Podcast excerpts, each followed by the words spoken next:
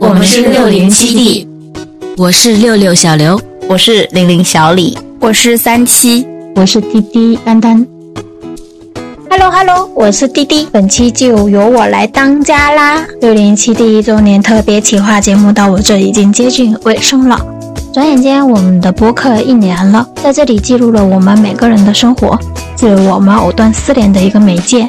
说来也巧，前段时间发现我来上海的那一天和一周年是同一天呢。没想更早之前发现住的地方数字也是六零七，好像冥冥之中都有了关联，很神奇。那么在新的一年，让我们珍惜当下，继续记录美好的回忆吧。当接收到这个任务的时候，真的是一筹莫展呀！因为当下我实在没有东西可以分享，思来想去，那就说说我的电子榨菜吧。也不知道从什么时候开始，综艺已经成为我枯燥生活的调剂方式之一，可以轻松愉悦地观看它，心情也会跟着里面一些互动产生的化学反应而起伏。感受此刻带来的快乐或者其他情绪，可以算是一个比较快节奏的娱乐方式了。当然，也有别的类型的综艺，只要能看得下去的，常常是我吃饭时、无聊时必不可少的一个快乐单品。还记得以前连续好几天为了看某个综艺疯狂熬夜的日子，真的是猛看，连衍生节目也不放过，睁眼闭眼都是他们。这期呢将会围绕最近看的一个综艺展开，请注意会有很多剧透，不是专业人士，没有专业角度。以下阐述的内容仅代表我个人的感受，简单介绍一下这个综艺吧。其实，在之前的播客里也有小提过，就是《爸爸当家二》，这是一档由芒果 TV 推出的男性全职育儿观察真人秀。节目邀请素组家庭开启一场长达一百天由四位素人爸爸当家的生活。还邀请了有相关育儿经验的嘉宾组成全职爸爸互助会。作为节目的老观众，没想到这一季会让我这么投入，每次更新后都迫不及待的想看。里面每一组家庭的氛围都不一样，相处方式也不一样。我比较喜欢的是新加入的两组家庭。第一组家庭是来自成都，爸爸旷社，妈妈珊珊，一对有九岁年龄差的恩爱夫妻。女儿三喜是个古灵精怪的四岁小可爱。第二组家庭是来自新疆，爸爸马阳，妈妈马君妍，两人十天闪婚，主打一个新婚后爱。儿子马里奥，人称松子，一个三岁半的西北小甜豆。没事，遇到事情不要慌。我的娘呀！哦，真想比过我吗？好的，你们。妈妈不在家，我就是。那先从马里奥开始吧。开启带娃的第一天，马洋带马里奥去接触小马。他们牵着马在外面活动的时候，马洋提议给小马拍照，没想到松子因为小马的靠近，害怕的绕圈跑开了。那滑子，你过来。妈，害你要保护我吗？这段小奶音属实萌到我了。但这并不是我的入坑片段，我是从松子各种咔咔炫饭入的坑，看他吃饭吃得很香呢，也让人很有食欲。回想起以前亲戚家的小孩不能乖乖坐着吃饭，老是要哄着吃一口呀，吃一口呀，一点也不省事。我在旁边看着多心累呢。嗯，但也有可能是因为饭不好吃吧。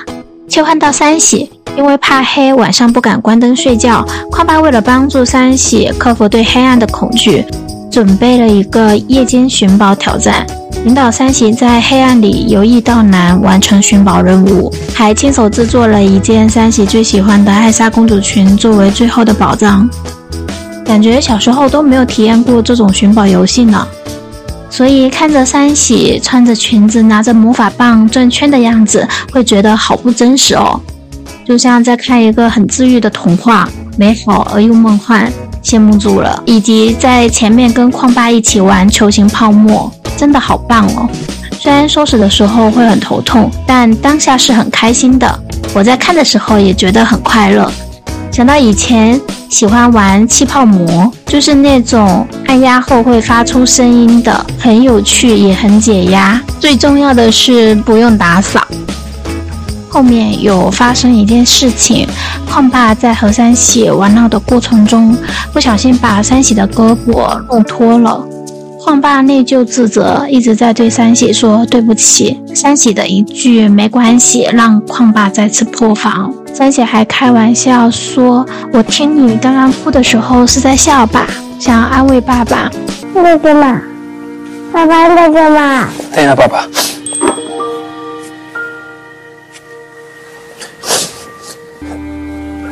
不行。多谢多谢。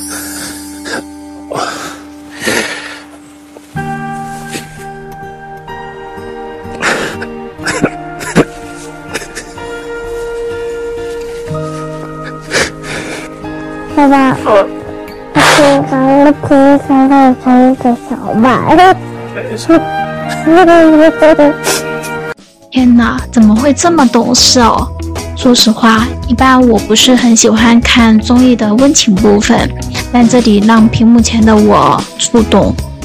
三喜实在是太贴心了。在第七期下的时候，三喜一家要去市集摆摊，路上发现车里的空调忘记加氟利昂，导致无法制冷。一家三口在高温密闭的空间里满头大汗，三喜不哭不闹，还调侃说：“我们一家人好像坐在烤箱里哦。”并主动给矿爸扇风降温。今天太阳可真好，好到有点热。啊，我开了空调，但是空调好像坏了。已经开了吗？开了，真的有点热。上次在南宁的时候，把车不是开坏了吗？嗯。找了一个旧空调给它换上去，但是忘了给它加加这个氟利昂了。嗯，就没有办法制冷。对，就就就我忘了，抱歉抱歉。没事没事。爸爸到家。请在坚持下。好。哎呦。好的，我坚持一下。我们这样好像做的好张力。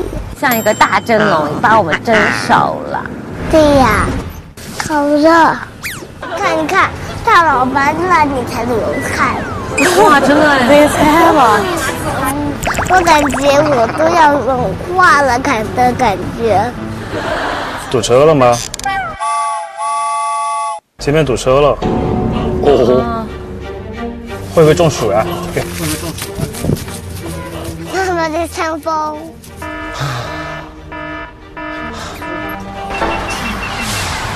摄像机过热了，摄像机过热了。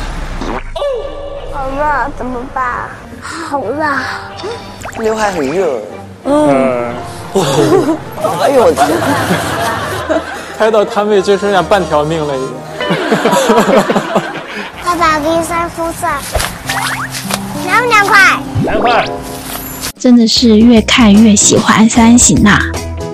还有在第九期的时候，三喜一家和松子一家互选配对互助，结盟带娃。为了迎接马里奥他们来成都，在布置熊猫主题房的过程中，让三喜拿着拆开的牙刷放到卫生间。三喜发出“啥都是我干的”爆笑发言，怎么会这么可爱？哎，你怎么把牙刷给拆了？很激动，很激动。拆了，拆了你就放在卫生间去。这个放到给马里奥。你自己放。哎呀，你还 还不耐烦？把这个扔垃圾桶。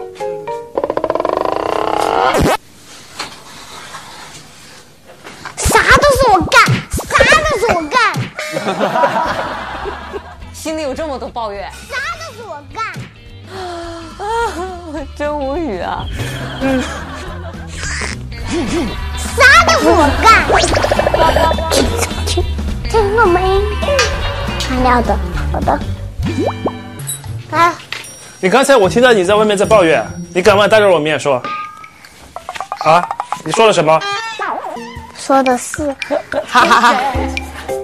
干什么？干什么不干？看是我们干。哦，就是你干什么活都很开心，是不是？不是。说回马里奥，爷爷因为看到马里奥和骆驼的相处，就给松子买下了骆驼。在得知这个消息，马羊都不敢相信，还对马里奥说：“你连马都不敢骑。”买了个啥？买了个啥？骆驼。你要骆驼干啥？我就下来了。你要骆驼干啥？啊？买了个骆驼啊？什么？你要骆驼干嘛？你你要买的吗？骑呢？你要骑骆驼呢？你连马都不敢骑，骑骆驼呢？啊？爸爸，我生气了。你你生气干啥？你们让我骑骆驼，你说你连那马都不准骑。松子的脚步动作和那一声叹气，紧接着很清晰地表达了自己的情绪。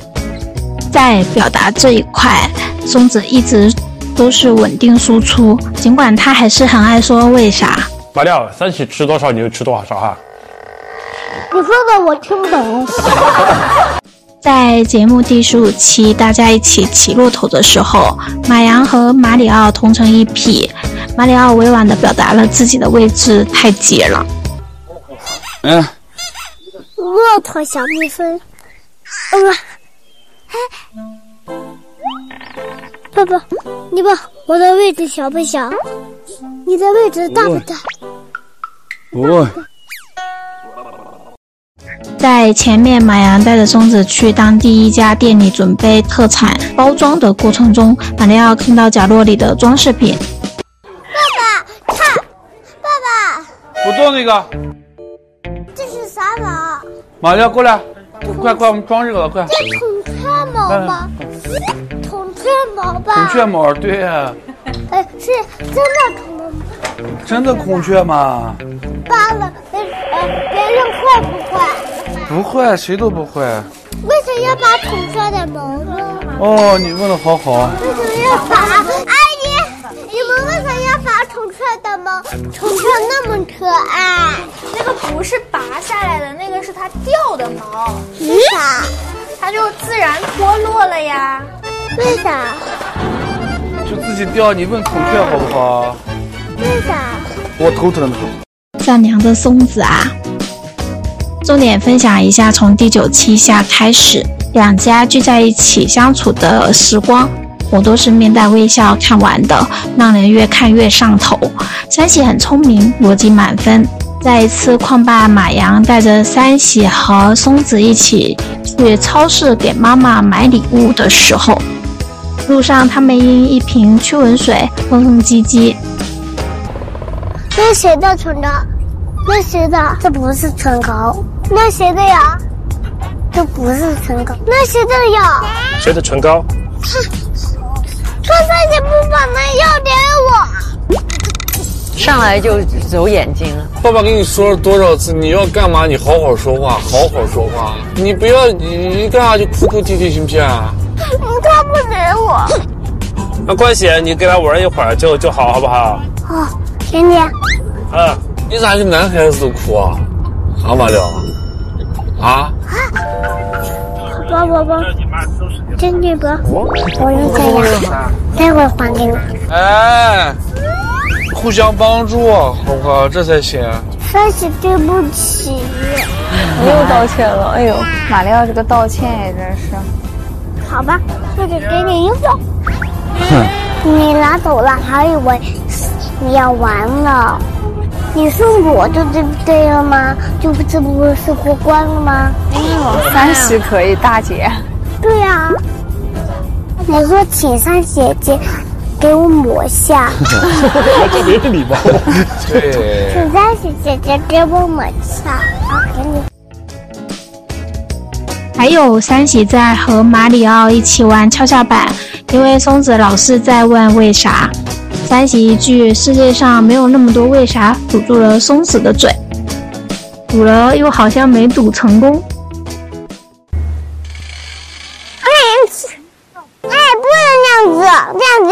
样子有犯规。为啥？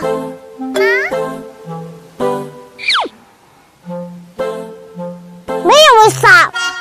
世界上没有那么多为啥？世界上没有那么多为啥？呼呼，世界上没有那么多为啥？什么为啥？就没为啥？啊，为啥？为啥？快快快！可以不可以？为啥？为什么就为什么？你不要太久了，这样就犯规了。为啥？没听懂吗？没有那么多为啥，世界上。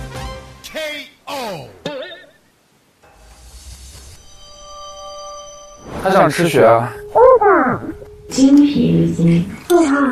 妈病了。为啥？为啥？为啥？为啥？为啥？为啥？没有那么多意思啊，世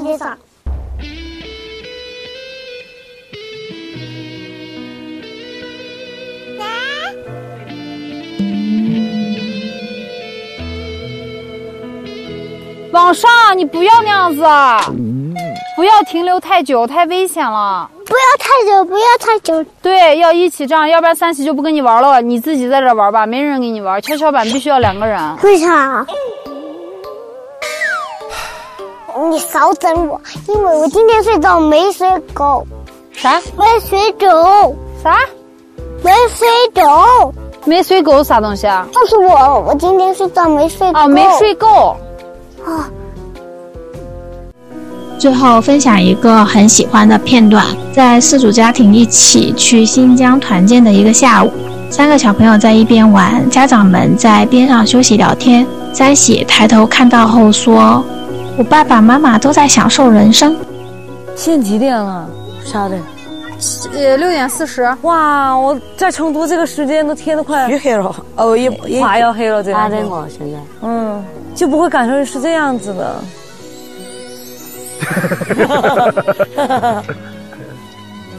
我爸爸妈妈都在享受人生，给你啊！石头剪刀布，停停止了。我们俩都捡到他的哦，他我再来一卷，再来一卷。石头剪刀布，哇，能感受到三喜成长在一个有爱的环境里，也能从中感受到爱。这一幕真的很治愈。想象一下，在闲暇的午后，身边坐着一群同频的朋友，该是多么的惬意呀！有时真的感叹小朋友的词汇量怎么那么丰富，以及遇到一些事情他们做出的反应。看完综艺还意犹未尽。前段时间在某站刷到一个关于马里奥节目的一些合集，看完之后被小小的感动了。这些日子，我好像也在陪伴着他成长。现在的松子真的肉眼可见的长大了，但我最最最喜欢的还是那个胖乎乎的松子，简直太可爱了。以及新疆好美哦，希望有机会可以去一下，吃上烤全羊。以上分享的内容，如果可以的话，还是得搭配画面更有趣。第二个部分要分享的内容是作者李娟的冬牧场，因为在综艺里，不管是爷爷带松子去牧民家买骆驼，还是去给朋友家的小孩过生日，以及寻找离家的两匹小马，这些人和场景都让我联想到了这本书，好像那些用朴实文字描述的牧民生活，此刻都有了具象的表达。冬牧场最早是通过文化有限第一百五十九期种草的，不管是听他们的分享，还是自己阅读，我有一种很温暖的感觉，好像也跟着作者吕娟一起体验了牧民的生活。这本书是作者李娟参与了人民文学的非虚构写作计划，在二零一零年至。二零一一年的冬天里，跟随熟识的牧民军马一家进入新疆阿尔泰地区南部的古尔班通古特沙漠中生活三个多月的见闻和体会，简短的分享一些段落。在跋涉的过程中，一次李娟被安排了赶马的任务。他在书中写道：“我领了任务，拔腿就追，追了十米又退回来，把皮裤脱了，又厚又硬。”腿都打不过弯来，脱了皮裤，果然身轻如燕，但脚下又踉踉跄跄，便再次回去换掉大巴马的黑胶鞋，太有画面感了。小小的代入了一下自己，如果在冬天穿的这么厚，我估计也跑不动。还有，同样还是在行走中，伴随着太阳缓慢而威严的出生。太阳未出时，全世界多像一个梦。唯有月亮是真实的。太阳出来后，全世界多真实了。唯有月亮像一个梦。最后一段，我不能形容黄昏的漫长，从夕阳沉甸甸的坠在西天时世界的金黄，到太阳完全陷没地平线后世界的清亮，再到星斗浮现并且越来越明亮时，世界的越来越幽深。这段时间里，我们做了多少事情啊？喝茶、赶牛、挤奶，给即将归圈的羊店鹿子准备晚餐，在一遍又一遍爬上北面的沙丘，遥望羊群归来的方向，再远远上前迎接，再慢慢随着羊群回家。每当我独自走在暮色四合的荒野里，看着轻飘飘的圆月越来越坚硬，成为银白锋利的月亮。而这银白的月亮又越来越凝重、深沉，又大又圆，光芒暗淡。一天就这么过去了，长夜缓慢有力地推上来，地球转过身去，灰暗的水注满世界的水杯，我不能形容黄昏的力量。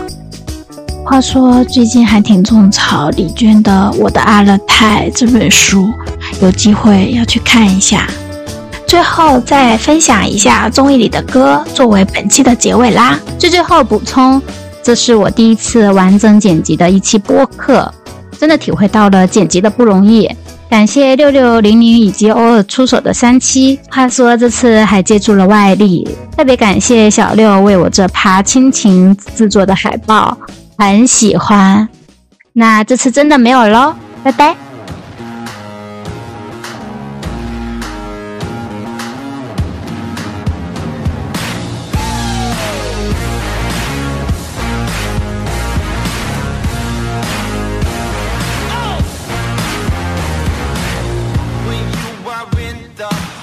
temperature rising up. You cannot get enough. Hey! Electric in your bones.